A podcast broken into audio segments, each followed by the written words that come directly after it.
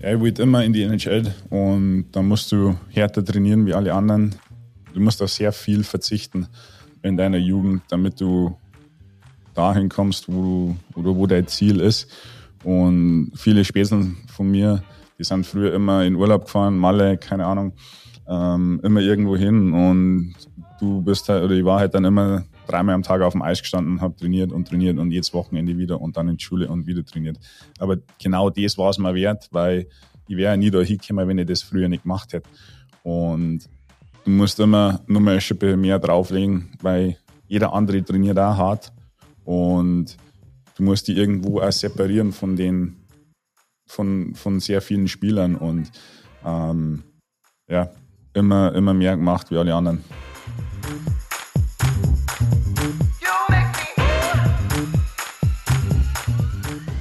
Guten Abend, Felix. Guten Abend. Du klingst immer mehr wie ein Tagesthemensprecher. Dann sagen wir auch Guten Abend. Äh, wie geht's dir? Wie geht's deinem neuen Kind? Gut, gut, gut, gut. Ähm, ich habe mich kurz davon geschlichen, um mit dir die Aufnahme zu machen. wie immer. Wie genau. immer. Ich habe gerade auf LinkedIn gepostet, Olli opfert. Olli opfert sich. Olli opfert seine Nächte für diesen Podcast. Das stimmt wirklich. Nicht nur für die Recordings. Jetzt haben wir einen Gast heute, äh, der ist neun Stunden entfernt von dir, sondern auch für die Intros, die wir aufnehmen. Also und für vieles andere. Vielen Dank. Du hast unseren Gast, glaube ich, ein Jahr lang gejagt oder wie lange hast du den übers Eis gejagt, bis er endlich getackelt hast in der Ecke?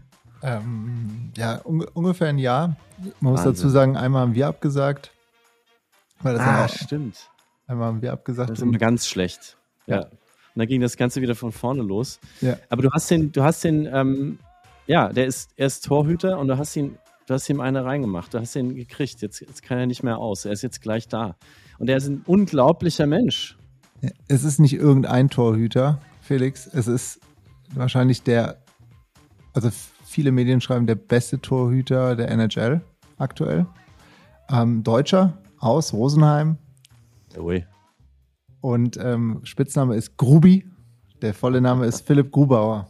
Ja, und wir haben ihn nach wirklich einem Jahr Tackeln, haben wir ihn umzingelt, haben ihn bekommen und haben ihn eine Stunde gegrillt. Wahnsinn schreien die Fans immer, wenn man sich die, die Szenen anguckt von der NHL, wenn er wieder einen gehalten hat. Er hält, hält alles.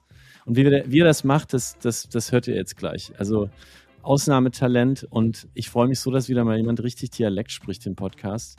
Der Dialekt klingt für mich auch nach Heimat. Einfach super. Den Papa hören wir auch im Podcast übrigens. Kleiner, kleiner Spoiler-Alert. Ähm, bayerisch, bayerisch Englisch, das, das finde ich richtig gut. Sehr gut. Sollen wir loslegen? Ja, direkt rein.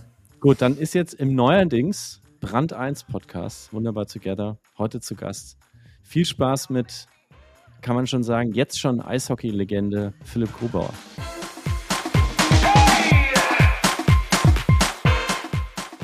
Herzlich willkommen bei Wunderbar Together. Zum allerersten Mal jemand, der sich sonst auf dem Eis bewegt. Philipp Grubauer. Hallo, Servus. Servus. Philipp, du sitzt uns gegenüber und hinter dir ist ein riesiges, wunderbares S. Wo, wo bist du? Genau, ich bin gerade im Büro äh, oben in der, im Stadion. Ähm, unser IT-Department hat, hat den wundervollen Podcast jetzt äh, gerade vorbereitet und mich technisch da begleitet. Also ich sitze gerade im Büro oben im Besprechungsraum. Oben im Stadion, nimm uns mal mit, wo ist das genau? Also wir sind hier Northgate, ähm, nördlich von Seattle, so zehn Minuten nördlich. Und da haben wir ja, eine brandneue Arena äh, hingestellt bekommen äh, vor zwei Jahren und ähm, genau. Wow. Wie geht's dir? Du schaust irgendwie gut erholt aus für einen Eishockeyspieler, finde ich. Ja, wir sind schon ein bisschen seit vier Wochen oder fünf Wochen in der Sommerpause. Ich kurz äh, drei Wochen mal daheim in Deutschland Family und die ganzen Freunde besuchen. Und dann waren wir kurz äh, vier, fünf Tage auf Turks und Caicos im Urlaub uh. und dann uh. sind wir wieder zurückgekommen nach Seattle. Also von daher habe ich mich gut erholt in, in Rosenheim. Ah, herrlich. Wir, wir heißt, du warst mit deinen Eltern unterwegs, mit Partner, Partnerin, oder? Mit der Freundin, genau. Ah, sehr cool. Ja, herzlichen Glückwunsch zum Urlaub. Ähm, Du lebst ja, glaube ich, schon ein bisschen länger in, in Seattle. Wie, wie oft passiert es dir, wenn du jetzt außerhalb vom Stadion rumläufst, dass die Leute äh, rufen, wenn sie dich äh, auf der Straße sehen? Ähm, seit den Playoffs jetzt eigentlich immer mehr und mehr. Ähm, letztes Jahr war eine ganz erfolgreich oder das vorletzte Jahr war eine ganz erfolgreich. Und ähm, ja, mit, mit den Playoffs dieses Jahr ähm, haben wir da sehr viele Fans mit dazu gewonnen in Seattle und äh, jetzt mal, wenn wir irgendwo unterwegs sind, dann äh, erkennt uns doch der ein oder andere und besonders wenn ein paar Spieler unterwegs sind, dann ist es immer gleich passiert, aber das, das äh, macht dir irgendwo eine Freude, wenn sie dich dann erkennen und du kannst dann ein Foto mit den Fans machen, weil die, die freuen sich auch und die kommen ja wegen uns auch im Stadion. Ja, und wir haben schon mehrere Sportler im Podcast hier gehabt. Olli, ähm, wir haben deine Stimme noch gar nicht gehört. Olli, hi. Hi. Schön, dass du da bist. Olli, der frisch gebackene Papa, lädt immer tolle Sportler in Wunderbar Together ein. Und oft haben uns die schon gesagt, das Verhältnis mit den Fans, in, wenn du im US-Profisport unterwegs bist, das ist der Wahnsinn. Die, die Intensität und Emotionen, die dir gegenüberbringen, wenn die dich auf der Straße sehen oder im Stadion, eigentlich ganz egal wo, ist so viel krasser als in Deutschland. Erlebst du das auch so? Ja, auf alle Fälle. Also ohne die Fans wären wir hier gar nichts und würden wir ja gar nicht das machen können, was wir auf dem Eis machen. Und sonst wäre das extrem langweilig. Und genau das ist ja eben das Geile. Jetzt haben wir es auch wieder in den Playoffs gesehen. Seattle ist eine Sportstadt und mhm. wie laut und wie viele Emotionen und, und wie die da mitfiebern. Für das, dass wir erst im zweiten Jahr sind, war unglaublich. Und da war es eigentlich ziemlich enttäuschend, wie wir in anderen Arenen gespielt haben. In Colorado jetzt nicht so, aber in, in Dallas, wie wir dann in den Playoffs in, in Dallas gespielt haben, ähm, da ist es halt von der Stimmung einfach mau. Und äh, da macht es halt ähm, ja nicht ganz so viel Spaß wie, wie in Seattle. Und ähm, wie wir den Hype dann um die Mannschaft, um die Organisation gesehen haben. Wir, haben, wir mhm. fahren vom Training raus und da stehen äh, jetzt mal 50 bis 100 Leute. Und das ist dann schon schon cool zum sehen, dass, dass wir da so ähm, ja, warm aufgenommen werden in der Stadt. Philipp, ich finde das, ich finde das total krass, dass du sagst, dass diese Fankultur ähm, auch für euren Sport schon in Seattle so, so stark ist, weil euer Team gibt es doch erst seit 2021. Wie mhm. warum, warum konnte das so schnell wachsen? Ja, also wenn wir schon mal, ähm, bevor wir das erste Spiel überhaupt gespielt haben oder bevor die Organisation überhaupt nach Seattle gekommen ist, haben wir, glaube ich, in zwölf Minuten 12.000 Dauerkarten verkauft und das Stadion ähm, hat 20.000. Also ähm, ohne die Fans wären wir gar nicht da. Und ja, das ist einfach nur unglaublich mit zum, zum Verfolgen, wie uns die begleiten, wie uns die anfeuern ja. und ähm, Im ersten Jahr war es natürlich nicht ganz so rosig für uns von, von Anfang an, aber wir haben da Spiele gehabt, wo wir teilweise 7-0 verloren haben oder 7-1 und dann haben wir das, das erste Tor praktisch mit zwei Minuten vor Schluss äh, geschossen.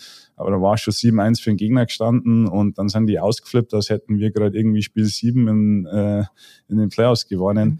Und das hat uns dann schon Hoffnung ähm, bereitet, dass, dass das fürs nächste Jahr dann Wahnsinn. geil werden. Und so war es ja dieses Jahr. Seattle ist ja auch geografisch eine ganz besondere Stadt, also weit weg von LA oder New York. Und ich glaube, für dich nach Florida oder Turks and Caicos ist eine halbe Weltreise, wenn du da wirklich von Nordwesten, ganz Nordwesten der, von Nordamerika nach, nach Südosten reist. Also ihr seid irgendwie so ein bisschen weit, weit weg vom Schuss und es ist wunderschön am Pazifik. Es gibt Fjorde, große Nationalparks und so. Und in der Stadt leben ja inzwischen auch sehr viele reiche Menschen. Also die Bill Gates, die Jeff Bezos wieder dieser Welt, die haben da alle ihre riesigen Villen am, am Meer oder an den, an den Seen. Wie, wie wohnt ein, ein Grubi in Seattle? Wo, wo, hast du auch ein Haus am See oder wie, wie kann man sich das bei euch vorstellen?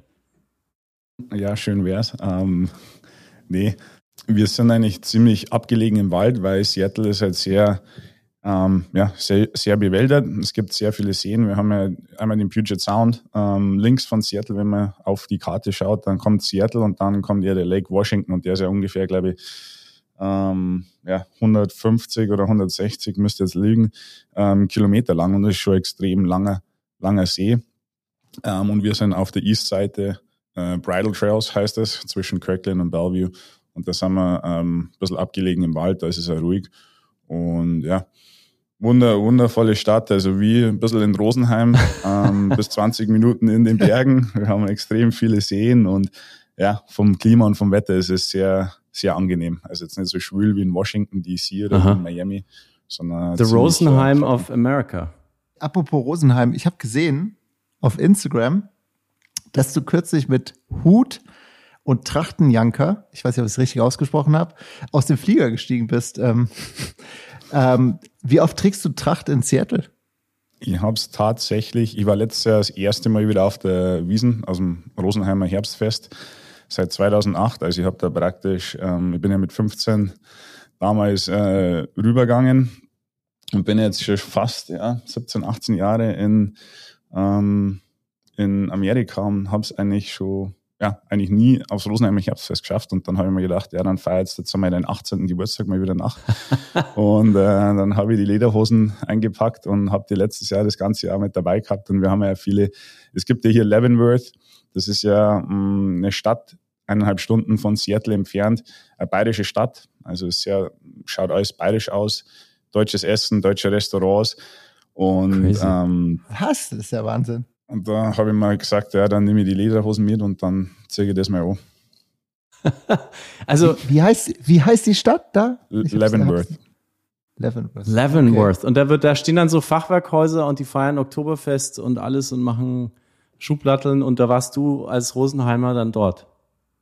Genau, Christkindlmarkt. Der musst du mal googeln. Also schaut, schaut wie, äh, wie bayerische Stadt aus. Aber aus dem, auf dem Instagram-Foto, was der Olli erwähnt hat, das sieht eher wie so ein modern geschnittener Trachtenjanker aus. Also Lederhose ist da keine dabei. Also du hast noch mehr im Schrank, was irgendwie an Rosenheim erinnert. ja. Ein paar Sachen habe ich schon dabei, ja. Und äh, kannst du eigentlich, also jetzt, du hast ja gesagt, du lebst jetzt eigentlich schon länger in den USA als, als in Rosenheim. Kannst du den Chiemgauer Dialekt noch so richtig? Ja, also muss mich, also wenn wir uns, äh, wenn wir uns unterhalten, dann ist es eigentlich für mich ziemlich schwer, weil ich ein bisschen Hochdeutsch reden muss. Also wenn ich jetzt voll bayerisch äh, äh, neischneuzt, dann äh, wird sie wahrscheinlich mich gar nicht verstehen.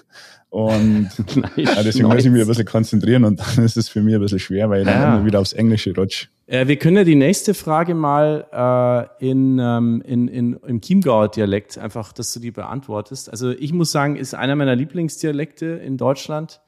Ähm, ich komme dialektmäßig aus, aus Franken, habe aber auch Familie in der Nähe von Garmisch. Das heißt, das Chiemgau liegt da so ein bisschen dazwischen. Ich war einmal in meinem Leben mhm. auf dem Rosenheimer Herbstfest, werde es nie vergessen, mit den Riederinger Musikanten, die äh, auch so eine Art Superstar-Status haben in deiner Heimat.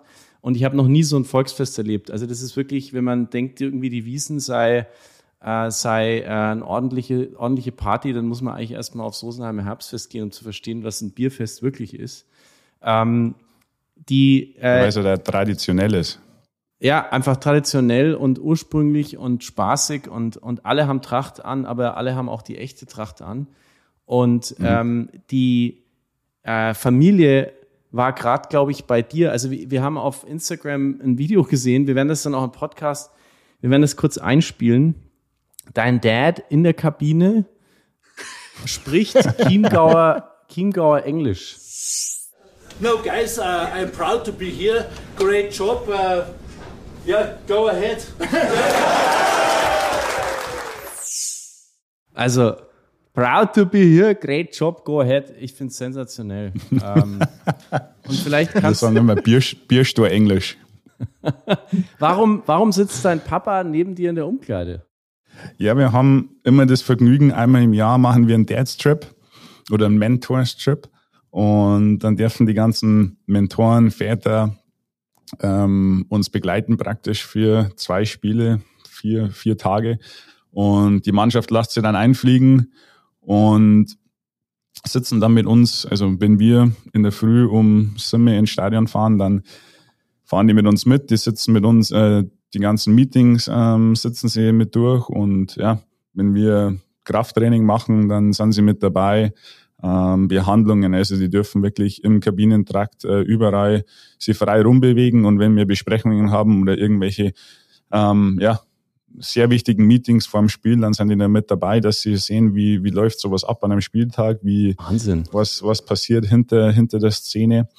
Und wie viel Video, wie genau wir wann was anschauen, das, das dürfen die dann äh, miterleben, wie wir reisen, äh, sitzen dann auch mit uns äh, natürlich im Flieger. Also nach dem Spiel fahren wir dann privat selber raus an den Flieger und ja, ähm, lernen, lernen praktisch schon das ein bisschen kennen, wie wir uns ähm, ja, hier fortbewegen und wie, wie das alles so ein bisschen abläuft hinter die Szenen. Also deine Familie normalerweise neun Stunden Zeitverschiebung und viele, viele tausend Kilometer weit weg, ist dann plötzlich ganz nah bei dir dran und kann sich genau anschauen, wie dein Leben funktioniert. Olli, das brauchten wir eigentlich auch, weil unsere Eltern haben auch keine Ahnung, was wir den ganzen Tag machen. Finde ich eigentlich eine super Idee. wir sollten unsere Dads auch das nächste Mal einfach mit ins Podcast-Studio nehmen, dass die mal äh, checken, was wir hier eigentlich tun den ganzen Tag. Mhm.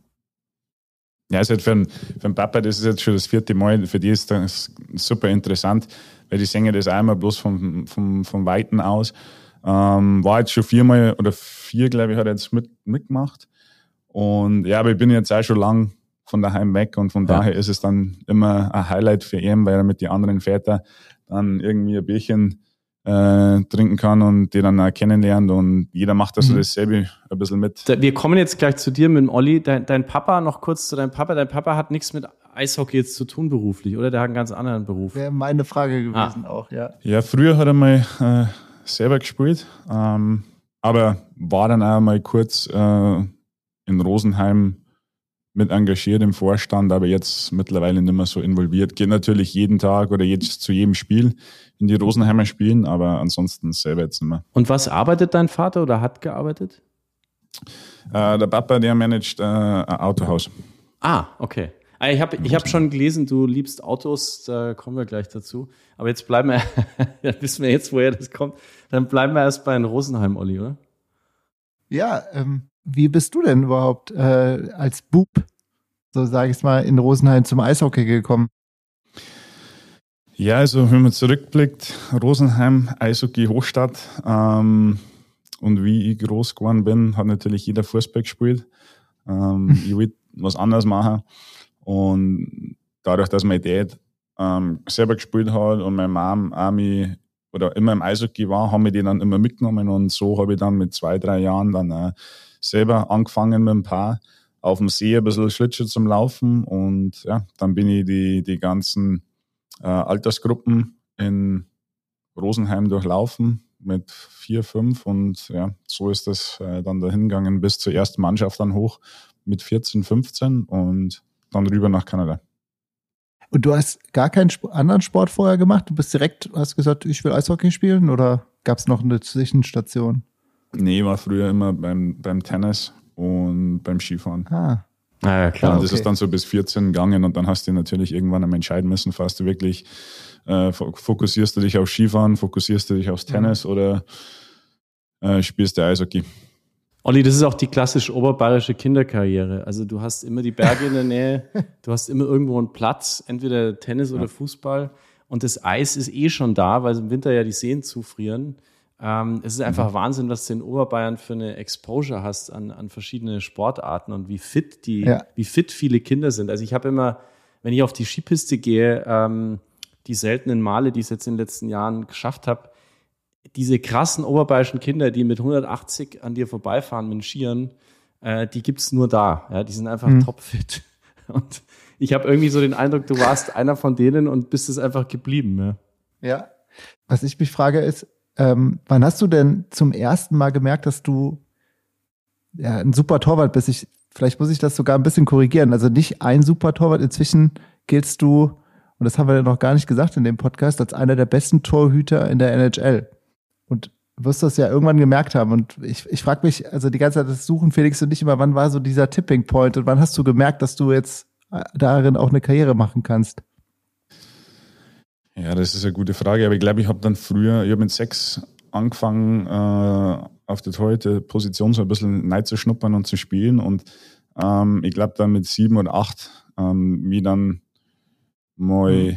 zwei Altersgruppen hochgespielt habe oder immer trainiert habe, ähm, hat sich das so ein bisschen rauskristallisiert, aber auf alle Fälle, ja, wenn du dann zum BIV kommst, äh, zu den Landesverbänden, dann das erste Mal ähm, ja, und dann wirklich im eigenen Verein zwei Altersgruppen mit den 89er hochspielst, ähm, hat sich das dann so ein bisschen rauskristallisiert, dass ich eigentlich da besser äh, war wie beim Tennis oder beim Skifahren und mhm. dann habe ich mich halt auf das fokussiert. Besser, weil Reaktionszeit kürzer oder besser, weil mehr ausgehalten? Was, was ist genau dein Besser eigentlich? Ähm, mir hat das immer Spaß gemacht, weil der Druck ist da. Also wenn du natürlich einen schlechten Tag hast, dann kann die Mannschaft nur so gut sein, wenn der Torwart äh, eben ähm, Tomaten auf den Ohren hat, dann verliert er die Mannschaft. Und für mich war das immer spannend ah, mit ja. dem Druck. Ähm, ja, ich, ich habe das einfach geliebt. Ähm, wie ich Kind war, ich, mir macht es immer noch Spaß. Und genau das war für mich das Spannende. Jetzt hast du gesagt, du bist dann mit 15 von zu Hause weg. Mhm. Echt krass. Also ich meine, mit 15 ist man ja eigentlich noch so ein unausge, so eine unreife Tomate irgendwie. Und in, genau da gehst du quer einmal durch die halbe Welt nach Kanada. Wie, wie krass, wie hart war das für dich eigentlich? Es hat eigentlich Spaß gemacht, weil ich war immer unterwegs, die Jahre zuvor. In, mit 15 an dem Abschlussjahr von der Schule haben meine Eltern bloß gesagt, du musst die Schule fertig machen und ähm, musst gut fertig abschließen und dann kannst du machen, was du willst. Und ich habe dann eine Oberliga gespielt. Wir haben damals Playdowns gespielt. Und mit 15 Oberliga war dann auch schon eine Hausnummer. Und dann haben wir gedacht, ja, probieren kannst du das, weil zurückkommen kannst du immer wieder. Mhm. Und wenn du zurückkommst, dann hast du immer eine Erfahrung gewonnen. Und wenn es drum funktioniert, dann funktioniert es. Und ja, bin 15 rüber, bin dann auch zu einer Gastfamilie gekommen. Ähm, wo dann auch Uwe Krupp und ich mit seinem Sohn zusammengespielt habe, mit dem Björn Krupp. Und die haben das dann für mich ein bisschen auch, ähm, leichter gemacht, den, den Schritt oder den Übergang zu managen. Ähm, natürlich kommst du dann auch komplett in eine andere, äh, in ein anderes Land, andere sprichst nicht wirklich ähm, gut Englisch und musst dich erst einmal an das gewöhnen. Und das hat ja, ich würde mal sagen, zwei, drei, drei Monate gedauert, bis ich mich da akklimatisiert habe. Und dann hat mir das so viel Spaß gemacht, dass ich mir gesagt ja, was, was will ich daheim? Also. And, du, and, you, and you probably also talked like this in the beginning, oder? Ja, am Anfang habe ich gar nicht viel geredet. das weiß ich noch aus meinem Auslandssemester. Ich war immer der Schweigende. Ähm, am mhm. Anfang Sprache lernen brutal. Also du warst eher ruhig und hast dich dann so langsam reingearbeitet in die Sprache, weil das kommt bei uns immer wieder im Podcast vor.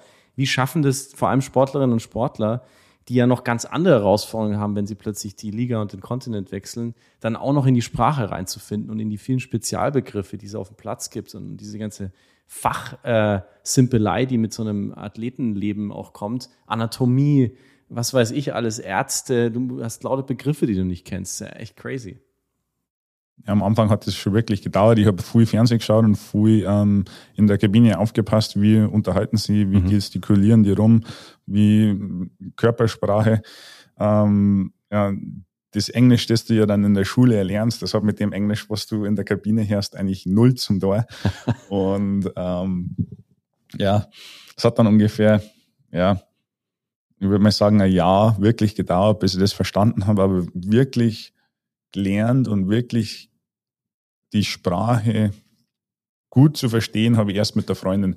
Weil früher habe ich dann immer ähm, angerufen daheim, dann habe ich telefoniert den ganzen Tag mit Freunden und dann mhm. redest wirklich nicht viel in der Kabine. Also du hast, was weiß ich, eine halbe Stunde, eine Stunde Tag äh, am Tag Englisch und dann den Rest des Tages lernst halt oder redest halt nochmal Deutsch und mhm. mit der Freundin war das halt dann wirklich so einen ganzen Tag Englisch und dann habe ich bloß kurz daheim einmal angerufen und dann zehn Minuten Deutsch ah, ja. und das macht dann schon einen extremen Unterschied und jetzt bin ich dann auch schon fast 18 Jahre herüben, schon länger wie in Deutschland ja.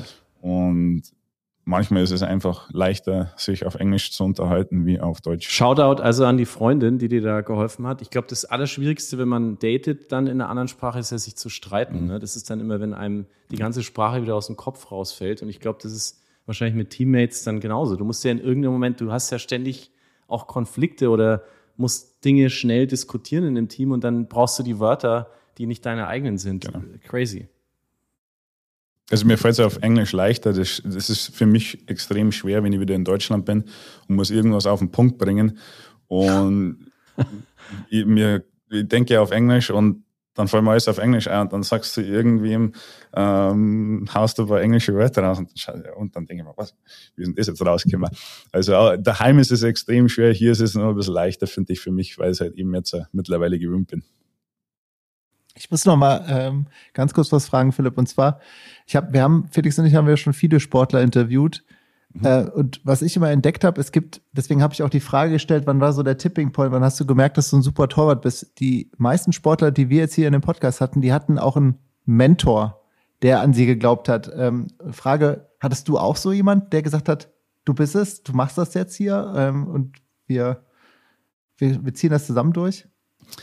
Ich würde mal sagen, das wären mehrere, also natürlich meine Eltern, ähm, die immer an mich geglaubt haben und die mich da unterstützt haben, weil ohne meine Eltern wäre ja gar nicht da, wo ich jetzt bin, mit dem Zeitaufwand, ja. das Eishockey ähm, und finanziellen.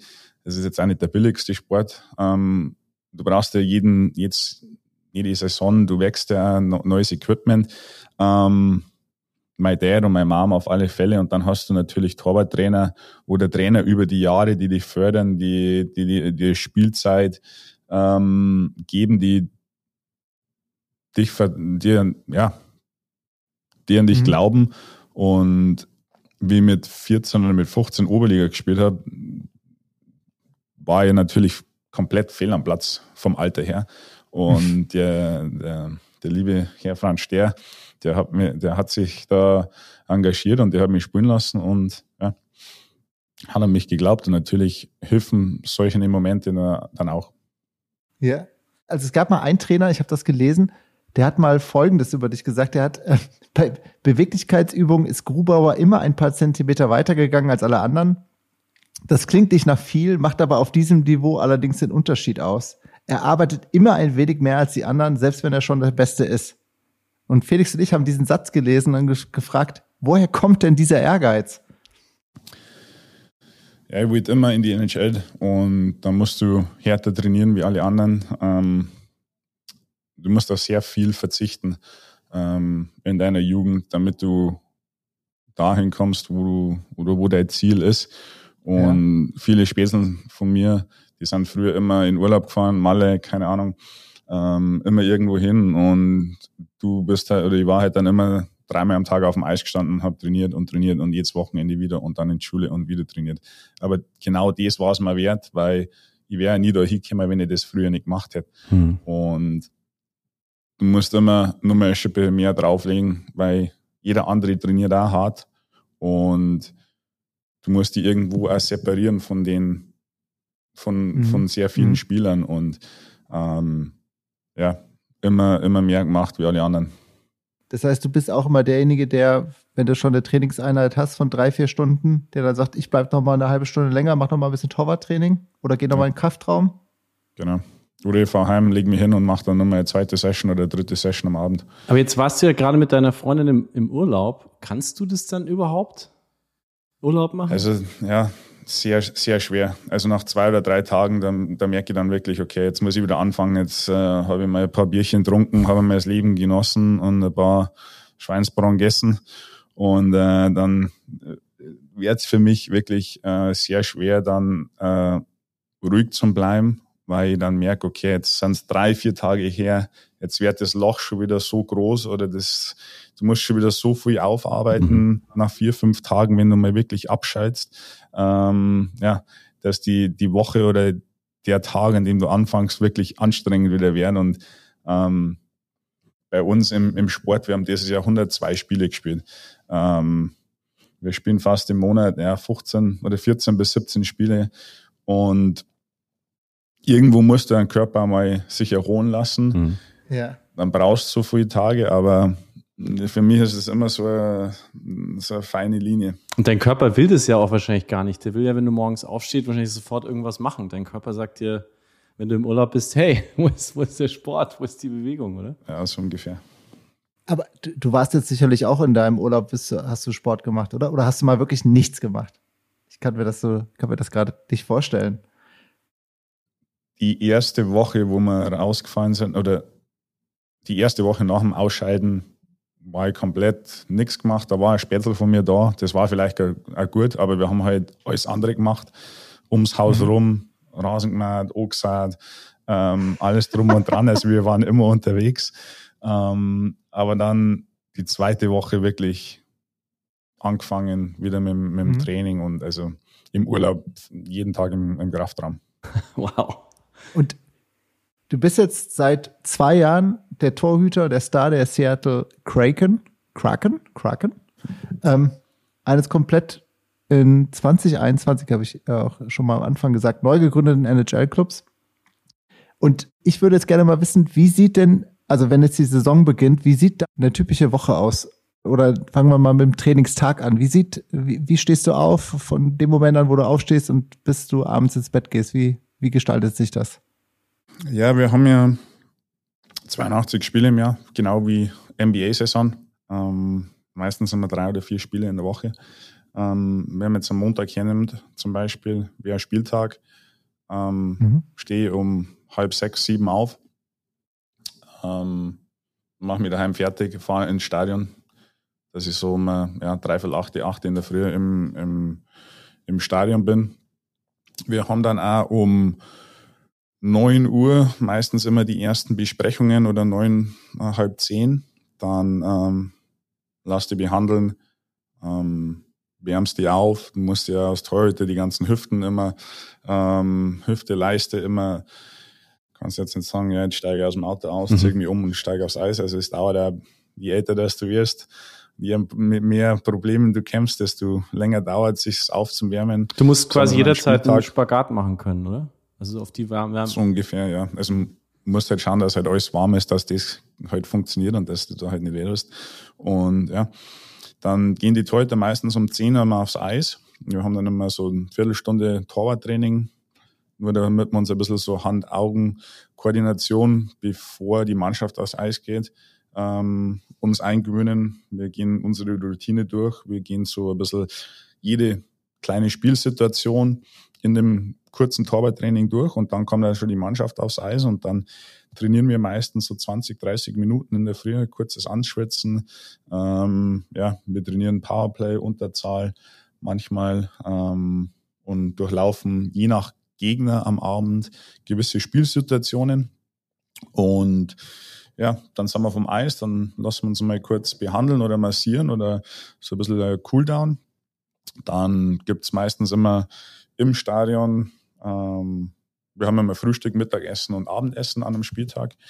Und die meisten Jungs essen dann entweder im Stadion oder daheim. Dann fahren wir heim. Dann ja, legst du kurz aufs Ohr, schläfst eine Stunde und dann um drei fahre ich wieder ins, äh, ins Stadion. Gehe meistens daheim noch kurz mit dem Hund raus und fahre dann um drei ins Stadion, dass ich um vier Nachmittag dann vorm Spiel im, in der Arena bin.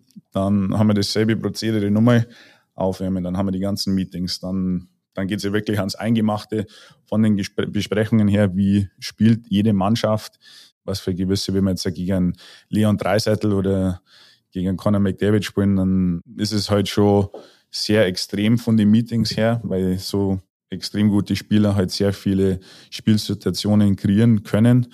Und dann haben wir meistens nur mal eine Stunde Zeit oder eine halbe Stunde zum Umziehen, Aufwärmen und dann ist er Aufwärmen auf dem Eis schon um halb sieben und dann um sieben ist er meistens Spielbeginn. Und nach dem Spiel haben wir dann ganze Presse und trainieren dann oder haben dann meistens nach dem Spiel nochmal Krafttraining.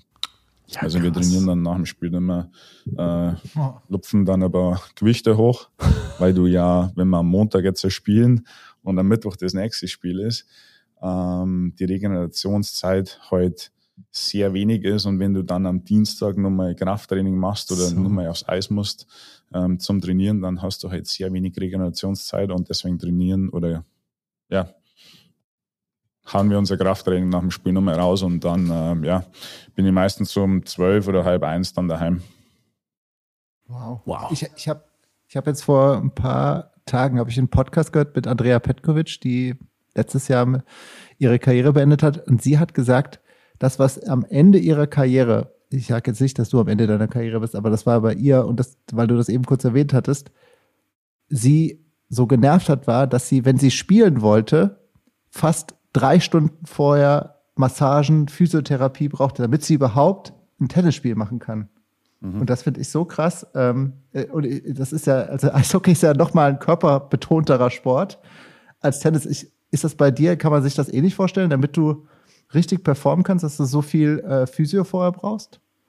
Also ich bin halt ein ganz großer Fan, auch wenn jetzt nichts ist, ähm, dass man vorbeugend, ähm, ich bin jeden Tag bin ich auf der Physiobank, ich bin jeden Tag am Massieren, ich bin nach dem Training in der Früh vorm Spiel am Massieren, ich bin nach dem Spiel, weil du eben äh, durch Massagen ein ziemlich schnelles Laktat äh, rausbringst und äh, dich mit Massage, Hot Tub, Cold Tub, ähm, Ausrollen ähm, schneller regenerierst.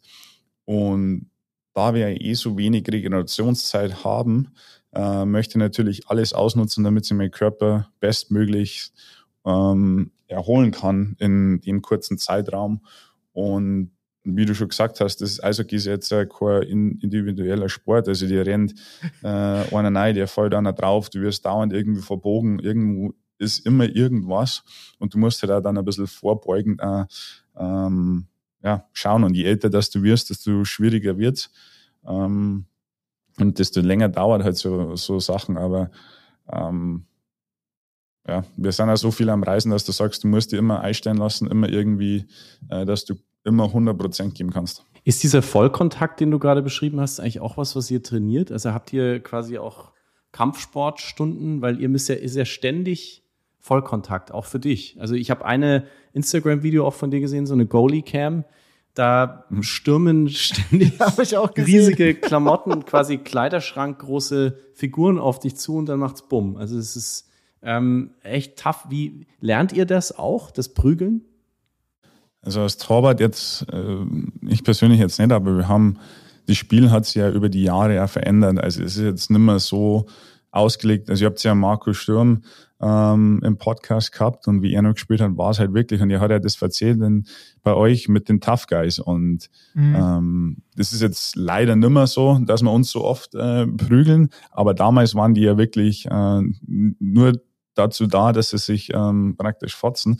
Und ähm, die haben, äh, haben dann immer Boxunterricht genommen und teilweise war es auch so, äh, wie ich angefangen habe vor zehn Jahren in, in Washington, dass wir wirklich nur so Tough Guys gehabt haben. Die haben halt wirklich fast kaum Schlittschuh laufen können, aber halt, ähm, der, wenn der halt einmal gepackt hat, dann waren halt die Lichter aus und das war halt ein Schrank und ähm, die haben das auch früher immer trainiert. Ähm, mittlerweile jetzt nicht mehr so, aber ähm, ja, also. Also das hat sich sehr, das hat sich verändert, aber trotzdem äh, der Marco hat damals ja auch über diese nach, die psychischen Folgen von, davon gesprochen. Sagst du leider, mhm. du hast gesagt, leider gibt es keine Tough Guys mehr. Ja, leider. Das hatte das Spiel ein bisschen ähm, interessanter gemacht. Also deswegen sind ja die Fans äh, immer ins Stadion kommen, ja. um was zu sehen. Tore zum Sehen, Prügeln zu sehen. Sind jetzt vielleicht nicht ins Stadion kommen, um einen geilen Safe ähm, irgendwo da zum Sehen. Also ähm, harte Checks, Tore und Prügeleien, das wollten sie ja sehen. Und das ist so mit, mit Jahren und ein bisschen weggenommen worden vom Sport. Und was ja auch richtig ist, weil es sehr viele Verletzungen, äh, Gehirnerschütterungen und ja, da könnte man jetzt in eine Thematik reingehen oder in, da machen wir Fass auf. Das ja, ja, klar, aber gibt's gibt's eigentlich was, was du nicht magst an dem Sport? Hm. Also was dir irgendwie schwerfällt oder wo du sagst, das, das würde ich gerne, würde ich gerne ändern, wenn ich könnte? Also mittlerweile haben wir ja alles, egal ob es jetzt äh, Gehirnerschütterungen, äh, Protokolle sind, ähm, Ärzte, also wenn man von dem Aspekt äh, mal anschaut, aber ich, ich liebe den Sport und mit dem bin ich aufgewachsen und ja, so auf den Punkt oder so jetzt äh, würde mir gar nichts einfallen, wo ich sage, okay, das müssen wir jetzt unbedingt ändern. Mhm. mhm. Hast du mal, kannst du dich daran erinnern, ob du mal äh, irgendwann ein, äh, jemand eine verpasst hast im Spiel? Wir haben ja. recherchiert auf YouTube, äh, Fight äh, Grubauer, aber äh, so, so viel, so, so super Filmig sind wir nicht geworden. Du bist eigentlich noch sehr elegant. Nee, das ist jetzt an, das bin jetzt auch nicht ich. Also natürlich über, über Spiel, wenn jetzt einer mir auf die Nerven geht, dann kriegt er meinen Schläger in die Kniekehle. Aber ich bin jetzt nie irgendwie äh, über die rote Linie gefahren und habe den anderen Torwart äh, zum, zum Fight äh, gechallenged. Also äh, das, das auf das fokussiere ich mich ja gar nicht, weil ähm, ja. wenn du deine Emotionen praktisch im, im Spiel dann überhand lässt, dann hast du als Torwart mhm. schon wieder verloren und bist du eine Sekunde wieder zu langsam, weil du ja mit den Gedanken oder mit den Emotionen irgendwo bei einer Spielsituation bist, die hat eigentlich gar keinen Einfluss aufs Spiel oder hat in dem Moment bringt es eigentlich gar nichts. Das ist was, was ich überhaupt nicht verstehe an dem Sport, wie du das hinbekommst. Für mich, wenn ich Eishockey anschaue, gibt es einen riesigen Knäuel, äh, 100 km/h schnell und dann ist diese kleine dieser kleine Gummipuck fliegt irgendwo hin und erst in der Zeitlupe als Zuschauer verstehst du überhaupt, was passiert ist in diesem Knäuel vor dem Tor. Wie, wie schaffst du das, da die Übersicht zu behalten? Wie schaffst du das zu sehen, wo der Puck gerade ist?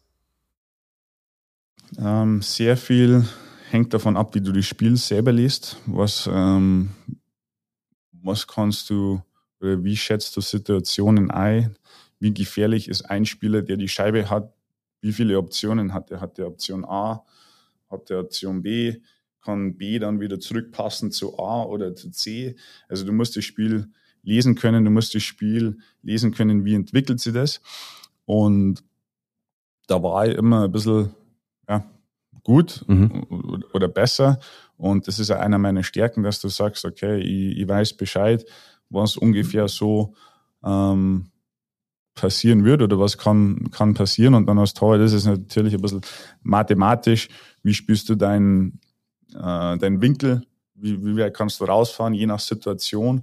Und ja, dann hast du nur zehn Spieler vor dir, die irgendwie einen Schläger oder die vor dir kreuzen und dir die Sicht nehmen oder die, die Scheibe dann abfälschen oder dann, dann hüpft sie vom Schlittschuh irgendwo, aber sowas kannst du ja eben nicht kontrollieren und warum Zeit verschwenden oder Energie verschwenden an Sachen, die du nicht äh, kontrollieren kannst. Aber irgendwo mit der Zeit findest du immer eine Linie. Aus heute ist es immer ähm, extrem interessant, ähm, wenn das Spiel im Drittel ist, äh, eine Schusslinie oder eine Bahn zum Finden, wo du die Scheibe siehst und manchmal musst du einfach bloß in einer guten Position sein, weil so viele Leute vor dir kreuzen und dir die Sicht nehmen, dass du halt die Scheibe, wenn die vom Schläger, wenn der Spieler zerschießt, ähm, die ersten, den ersten Meter gar nicht siehst, dann siehst du ihn wieder für ein paar Zentimeter den Schuss und dann ist er wieder weg und dann trifft sie. Und ja, du musst immer in guter Position Krass. sein. Es ist eigentlich wie der beim Fußball ist, passiert es eigentlich nur beim Elfmeter. Du reagierst gar nicht während des Spiels, sondern du agierst eigentlich die ganze Zeit. Du versuchst die ganze Zeit schon voraus zu berechnen, wo der Puck genau. als nächstes sein könnte, weil wenn, weil zum Zeit zum Reagieren hast du gar nicht. Also Zeit zum Reagieren hast du schon. Je näher, dass sie kommen, je härter, dass sie, dass sie dann schießen, ähm, desto weniger Zeit hast du. Du weißt natürlich als Torwart den Winkel, den du spielst, wo gibst du was ab, wie viel Raum ist noch hinter dir im Tor. Ähm, das musst du ja alles, alles wissen. Und ja, und dann kommt es auch einfach auf Instinkt drauf an. Mhm wie liest du den Spieler, wo schießt er hin? Mhm. Also das. Die ist ja, die ist ja sogar vor anderthalb Jahren etwas gelungen, was äh, sehr selten ist im Eishockeysport. Am 2.2.2022 haben wir gelesen. Du hast geschafft, dass du ein, in einem Spiel gar kein Gegentor bekommen hast. Ja, das Datum ist bestimmt wichtig für dich, aber wir haben uns gefragt, warum bist du eigentlich so viel besser als die meisten anderen Eishockey-Torhüter? Ich glaube, wie in jedem in jedem Sportart, du brauchst Talent, mhm. aber harte Arbeit, harte Arbeit bietet Talent. Und wie wir am Anfang schon gesagt haben, ich habe vielleicht immer ein bisschen mehr gemacht wie alle anderen und, und mehr trainiert und als Torhüter oder wie sich das Spiel die letzten Jahre entwickelt hat, du musst ja immer einen Schritt voraus sein als Torhüter. Ähm, wir haben sehr viele Augen, Koordination, äh, Computerprogramme. Ähm, mittlerweile gibt es ja das Oculus, wo du die, mhm. äh, mir fällt es auf Deutsch jetzt nicht die äh, VH. Virtual, äh, Virtual VR, Reality also eine Brille, ja. Genau, mhm. äh, aufziehst und du kannst ja dann äh, gewisse Spielsituationen ähm, simulieren und die schießen dann und du hast zwei, die, äh, zwei deine Joysticks in der Hand und musst die Scheibe fangen und ich habe jetzt so viel äh, Sachen, so viele Sachen ganz früher schon gemacht und ein bisschen anders trainiert wie vielleicht die anderen und ja, vielleicht ist es dadurch irgendwie. Mhm. Ein sehr bescheidener Mensch, wow. der Herr Grubauer, Olli. Dabei, ja. dabei ist, bist du inzwischen so viel wert, dass du einen Vertrag unterschrieben hast, fünf Jahre, 35,4 Millionen Dollar. Das ist eine Zahl, die man irgendwie ähm, als, ja, die man kaum verstehen kann.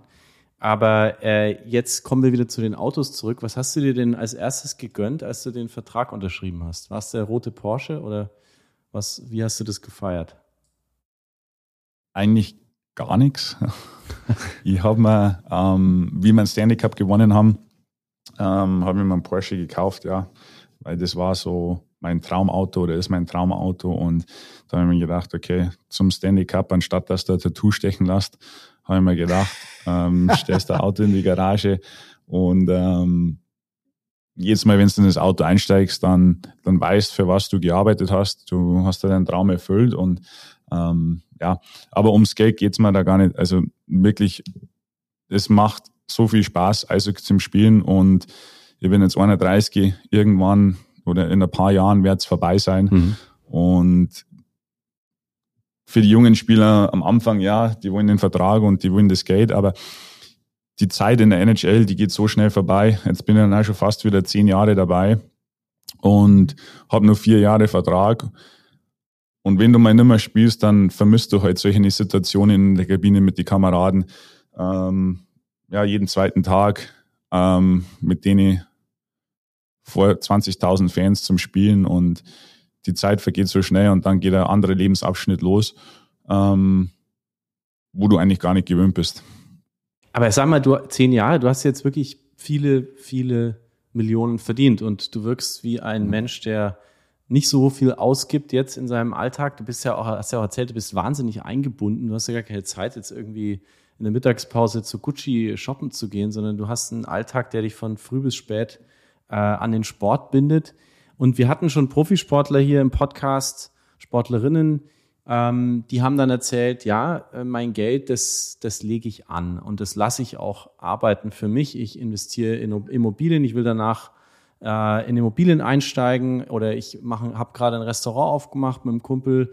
Äh, wir hatten gerade mit Jacob Johnson jemand, der gesagt hat, ich will in meine Heimat in Deutschland in den Sport investieren und hat ein Team äh, mitfinanziert. Was, was machst du mit deinem Geld? Wo, wo investierst du? Ja, natürlich ähm, musst du ja irgendwas machen. Also es wird auch irgendwo angelegt in Immobilien und Aktien und ja, ein paar andere Sachen. Ähm, aber ich bin eigentlich ziemlich sparsam und ich brauche eigentlich nicht viel. In, in meiner Freizeit bin ich eigentlich ganz ehrlich jeden Tag im Stall. Also wenn ich mit meinem Hund nicht unterwegs bin, dann bin ich im Stall bei meinem Pferd oder ähm, ich bin mit dabei in einer Pferdeauffangstation, wo wir Pferdelerei kriegen, die wo ähm, ja, Wheelie-Pferdel sind, die wo irgendwo ähm, vergessen worden sind, Haut und Knochen sind und da stecke ich meine Zeit, wow. Energie und äh, ein bisschen mein, mein Geld rein. Und ähm, ja, ich habe mir jetzt ein Auto gegönnt, ja, vor ein paar Jahren, aber mehr wie eins kannst du auch nicht fahren. Also von daher ähm, es wäre jetzt nicht so, ja, ich möchte jetzt unbedingt ein Restaurant aufmachen oder ja, vielleicht irgendwann einmal eine Strandbar. Ähm, das wäre so, das wäre so meins. Felix, das, das kam mir bei, ich erinnere mich bei Sebastian Vollmer, dem NFL-Spieler. Der hat das ja auch erst nach seiner Karriere gemacht. Die NFL-Karriere ist ja auch ein bisschen kürzer als die von einem NHL-Spieler, aber er hat ja mit mhm. Immobilien auch erst danach angefangen. Ich er fragt mich, wie viele Pferde hast du denn, Philipp? Ähm, nur eins, aber in in der Station haben wir 42 im Moment. Oh, wow. Okay. Krass. Was ich mich auch gefragt habe, ist, du hast ja klar ganz am Anfang hast in Deutschland gespielt, jetzt die, die meiste Zeit in Amerika und hast ja sicherlich dennoch äh, viel Kontakt zu, zu deutschen Spielern aus den, aus den deutschen Vereinen. Was ist aus deiner Sicht der größte Unterschied zwischen deutschem und amerikanischem Eishockey? Ja, erstens die Eisfläche. Ähm, Eisfläche in Deutschland ist, ist größer. Ähm, ach, ach ja? Mh, hm? Eisfläche in Deutschland ist ein bisschen größer wie in der NHL. Ähm, ein bisschen breiter. Ähm, ein bisschen länger sogar hinterm Tor. Glaube ich, okay. nur mal einen Meter. Ähm, ja, da können wir jetzt anfangen. Also von der Spielintensität, wie, wie die Spiele gewisse Spielsituationen ist er, er findet die ein anderes Spiel in der NHL, also mehr Körperkontakt, mehr ähm, ja schnell Dump and Chase. Ähm, wie in Deutschland hast du mehr Zeit, als die Eisfläche ein bisschen größer, da, da können sie mehr, da kannst du mehr zocken, mehr ja, mhm. hast du mehr Zeit, irgendwelche geilen Pässe zu machen. In der NHL ist das sehr, sehr strukturiert und da ist wenig Platz für individuelle ähm, Aktionen oder Fehler, mhm. würde ich mal sagen. Ähm, ja, und dann wird es halt einfach nicht so übertragen im, im Fernsehen, wie es halt bei uns in der USA ist. Okay. Und du bist in Seattle, hast viel Kontakt auch sicherlich mit deutschen äh, Eishockeyspielern. Äh, bist du im, oder stehst du im Kontakt mit Leon Dreiseitel, mit Moritz Seider? Schreibt ihr euch? Kennt ihr euch? Und wie ist da der Kontakt? Ja, na klar, ähm, kennen wir uns, ähm, stehen wir in Kontakt, aber mit den Zeitverschiebungen und mit jedem seinem Spielplan ist es sehr schwer. Also wenn wir einen freien mhm. Tag haben, dann spielen die anderen zwei. Wenn äh, wir spielen, dann haben die anderen frei und am Spieltag geht sowieso eigentlich gar nichts. Da bist du so fokussiert und bist ja eh nur im Stadion mhm. und Besprechungen und ähm, haben wir wenig Zeit. Wenn wir jetzt, äh, wir spielen natürlich öfters gegen Leon, den sehen wir ein paar Mal ähm, mhm. Dann ja, kurz mal vor dem Spiel beim Aufwärmen oder nach dem Spiel ratscht man mal kurz fünf Minuten, aber der, der ist ja auch so äh, in seinem Modus drin, dass es schwer ist, da irgendwie Zeit zu finden. Ich habe es das mal oder dieses Jahr mal geschafft, bei Mode Zeit vor dem Spiel, wie wir in Detroit waren, ähm, zum Abendessen zum Gehen. Ähm, ja. Aber wenn die jetzt irgendwo da gespielt, äh, anders gespielt hätten, dann wäre das auch ins Wasser gefallen. Und es ist sehr schwer zu koordinieren, aber wenn wir Zeit haben, dann treffen wir uns schon und dann äh, gehen wir natürlich auf Abendessen vom Spiel und ratscht dann nach dem Spiel mal kurz, aber das war's dann auch schon, weil wir dann nach dem Spiel komplett wieder zusammenpacken und dann innerhalb von 40 mhm. Minuten am Flughafen dann raus müssen.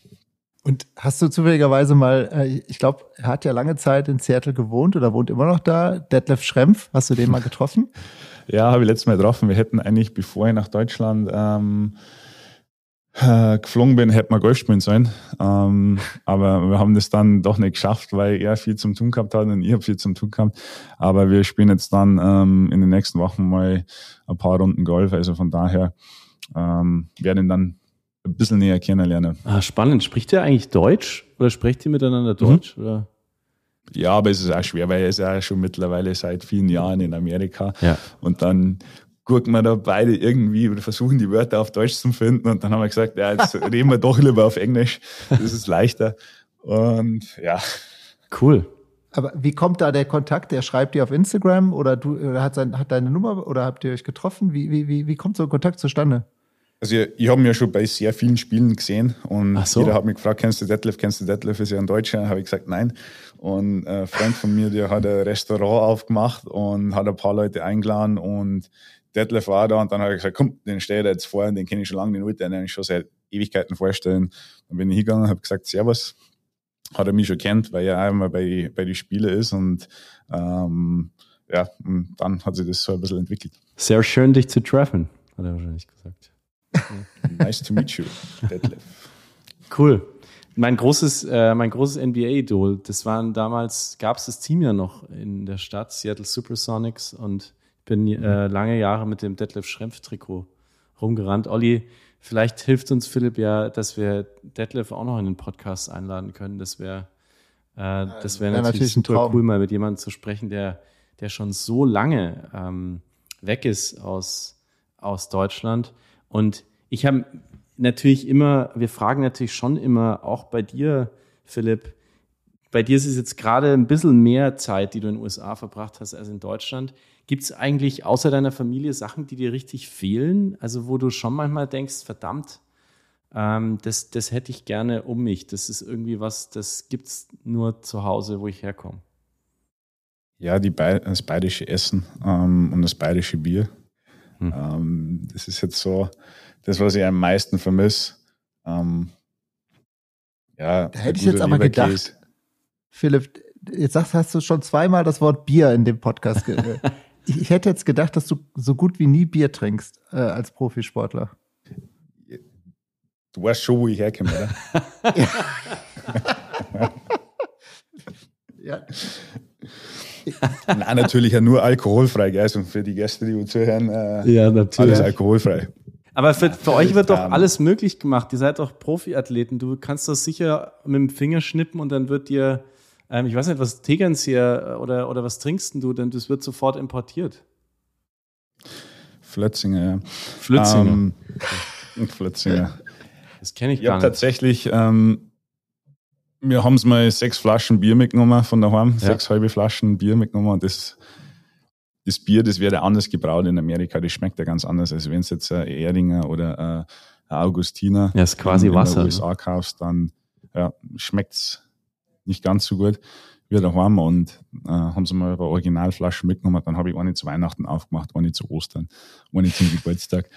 wow. Das war dann so meine, meine Krönung. Liebes Team der Flötzinger Brauerei in Rosenheim, falls ihr gerade zuhört, ihr habt die einmalige Chance, äh, einen Exklusivpartner in Nordamerika zu finden, in Seattle, wenn ihr jetzt handelt und uns kontaktiert. Also ich hoffe, ich hoffe, da passiert irgendwas. Das kann ja nicht wahr sein. Also ich komme aus einer Bierfamilie, Zeltner Bier gibt's in Nürnberg, macht mein Bruder. Und ich habe immer wieder äh, Flaschen hierher gebracht, sage ich mal in Anführungszeichen. Ist nicht so ganz einfach. Ähm, und die Reaktionen sind immer wieder erstaunlich. Also die Qualität, es ist einfach ein völlig anderes Getränk. Es hat nichts mit Budweiser äh, oder diesem ja eigentlich verwässerten Saft, den es hier gibt, äh, zu tun, sondern es ist halt ein Kulturgetränk. Also ähm, Olli, das war sehr ernst gemeint, was der Philipp gerade gesagt hat, glaube ich. Ne? Du weißt schon, wo wir herkommen. Ja, ich hab's, ich hab's jetzt auch so, so verstanden. Ich, ich, ich habe nur ähm, immer, wenn ich so äh, Interviews oder recherchiere zu Sportlern, dann sehe ich immer, es gibt so eine, also jetzt gerade, ich, habe auch ein Video von Dennis Schröder gesehen. Er sagt so, heute darf ich noch einmal Zucker trinken, aber morgen beginnt die Vorbereitung. Ich darf kein Zucker mehr, weil, weil die, glaube ich, in der Vorbereitung der WM sind. Ähm, das ist auch, komme ich wieder zurück zu dem Verzicht, äh, den du gesagt hast. Und ich habe gedacht, dass das, das, das Rosenheimer Bier, dass das zu dem absoluten Verzicht gehört, den du eben angesprochen hattest. Aber manchmal gönnst Ja, du dir schon mal irgendwo, was. irgendwo musst du einmal ein bisschen leben und besonders Ja. in der Sommerpause kann man sowas einmal genießen. Halt natürlich äh, eins oder zwei und dann reicht's auch wieder. Ja, eben, du verträgst doch gar nichts mehr, oder? Ja, weil es halt eben unter der Saison halt zehn Monate oder acht Monate halt wirklich gar nichts ist und Ja. ähm, da wird geschaut, was du isst, was du trinkst, wie du dich ernährst und eben nur mal zurückzukommen auf die äh, Regeneration. Ähm, wenn du halt ein Bierchen trinkst vorm Schlafen gehen, dann schläfst halt oder fällst halt nicht in den Tiefschlaf und dann erholst du halt nicht. Also von daher wird sie Ja. das ähm, wird das so ausgeschnitten unterm Jahr und ähm, ja, aber wenn man mal daheim ist und in der Heimat, dann natürlich Also, da wir schon über den Rosenheimer Dialekt gesprochen haben, ähm, ich finde, das, den solltest du auf gar keinen Fall verlieren. Und ich habe jetzt überlegt, wie, wie könnte sowas gehen? Kannst du dir vielleicht ab und zu Gerhard Polt irgendwie reinziehen äh, zum Einschlafen und das Kopfkissen legen? Oder wie, wie machst du das? Gerhard Polt haben wir tatsächlich letztes Mal angeschaut. Ähm, Monaco Franzi, das ist ein Klassiker. Das habe ich ja hinten auf der Maske drauf. Ähm, der ist bei mir auf dem Helm ähm, Ach komm. eingraviert praktisch aus Idol. Und ja, Du hast Monaco Franzi hinten auf deinem Eishockeyhelm als, auf, als, als eingraviert, als Name, oder? ja, wir lassen ja die Helme immer lackieren. Äh, ich habe dann einen super Lackierer in, in Schweden.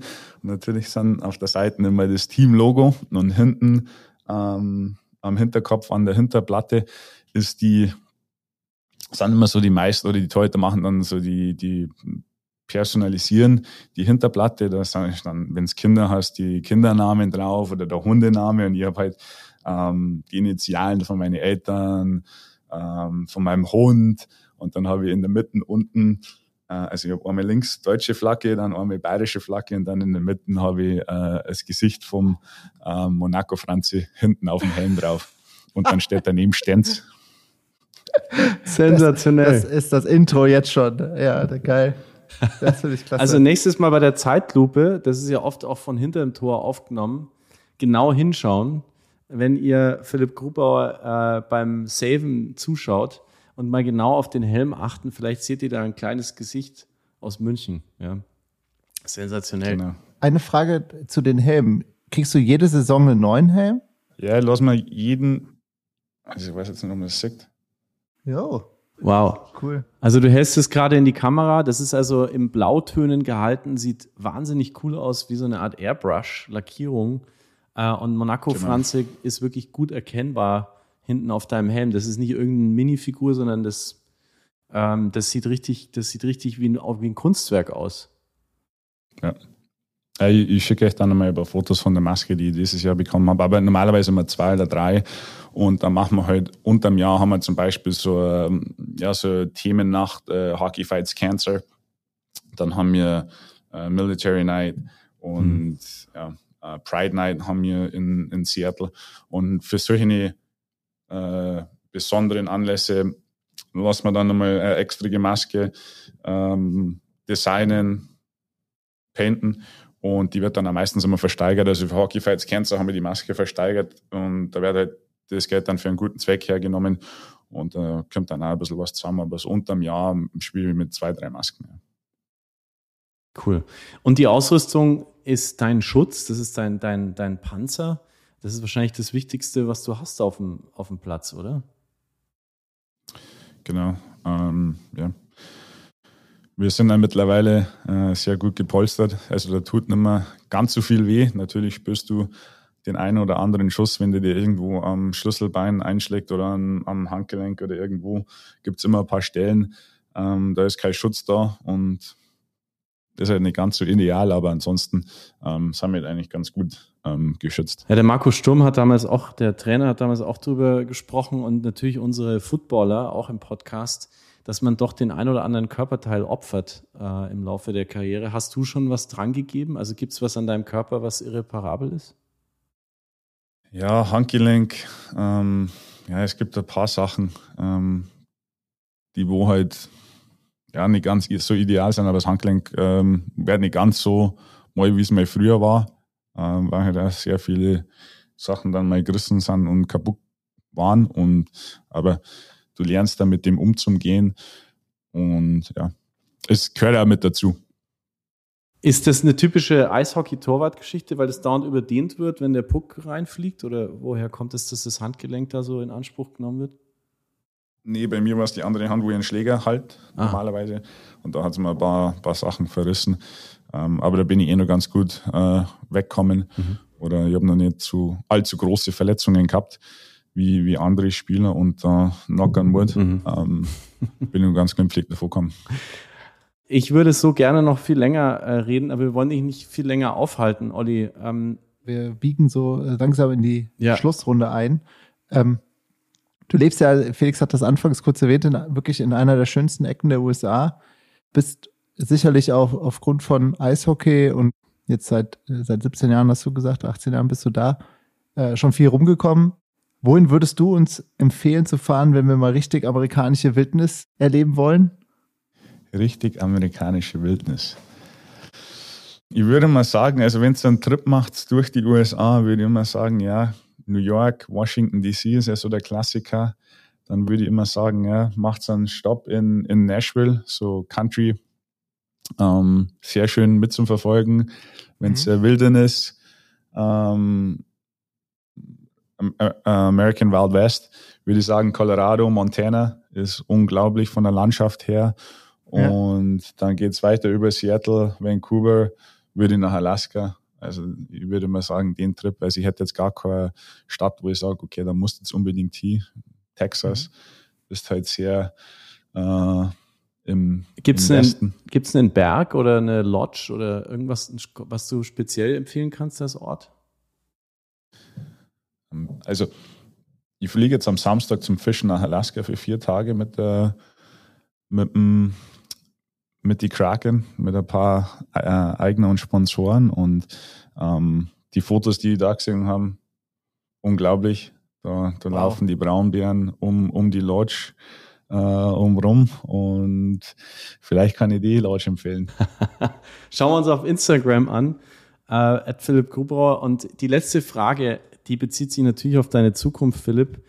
Mehr Zeit, aber eigentlich Halbzeit kann man sagen, deines Lebens, USA, Halbzeit Deutschland, eine Wahnsinnskarriere hingelegt, äh, war immer noch so viel Spaß am Leben, am Sport. Und wir haben kaum darüber gesprochen, was du danach machen wirst. Aber die letzte Frage muss natürlich dazu kommen. Also Pazifik oder Chiemsee, wo, wo wirst du nach deiner Eishockey-Karriere leben? Ah, das ist eine gute Frage. Nächste Frage. ähm, wahrscheinlich in Colorado, in Montana auf einer Ranch. Wirklich jetzt? Ja. Wow, hast du da schon ja. eine oder? Nee, aber ich bin immer am Schauen und immer im Ausblick. Das ist so ein Traum von mir, ähm, Ranch, weil ich mhm. habe ja drei Jahre in Colorado gespielt. Ähm, ja. Ranch zum Bewirtschaften, egal ob es jetzt äh, mit äh, Cattle, mit Kühen ist mhm. oder ohne. Ähm, bin ja sehr begeisterter Pferdefan und würde äh, nicht bloß eins, sondern mehrere Pferde dann ähm, mir auf die Ranch stellen. Und ja, ich werde immer wieder nach Deutschland kommen, ein, für ein, zwei Monate. Ähm, aber mein Traum ist äh, Ranch in Montana oder in äh, Colorado. Wahnsinn, der Cowboy aus Rosenheim. Äh, was für eine coole Vorstellung. Und wir, wir freuen uns, wenn wir uns dann mal einladen dürfen zu dir und den Detlef Schrempf nehmen wir auch gleich mit. Äh, vielen, vielen Dank, dass du heute bei Wunderbar Together zu Gast warst, Philipp. Und wir wünschen dir eine verletzungsfreie, ähm, weitere wunderbare Karriere und hoffen, dass wir dich mal wieder einladen dürfen. Wir geben immer am Schluss das Mikro noch einmal ab. Gibt es noch irgendwas, was du loswerden möchtest? Vielleicht äh, deinen Dad grüßen, vielleicht ein, dein Lebensmotto verraten, vielleicht was ähm, announcen, was bald kommt bei dir, worauf wir uns freuen können. Irgendwas, was du uns noch mitgeben möchtest. Ja, nein, ich möchte mich einfach nur bei euch bedanken, dass ihr mich eingeladen habt. Ähm, große Ehre, ähm, dass ich das mit euch hier machen habe dürfen. Natürlich grüße ich meine Eltern und Freunde und die ganzen Zuhörer, die, die ihr ähm, hier immer dabei habt. Und na, ich möchte nur Danke sagen, weil das ist eine äh, sehr große Ehre. Wow. Für uns. Also nicht zu danken, das für uns eine große Ehre.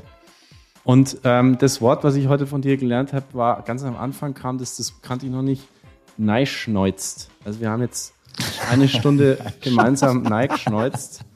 Und äh, es hat so gut getan, Dialekt zu sprechen und zu hören. Äh, Philipp, äh, bitte bleib wie du bist und komm bald wieder. Dankeschön. Servus. Ciao, Servus.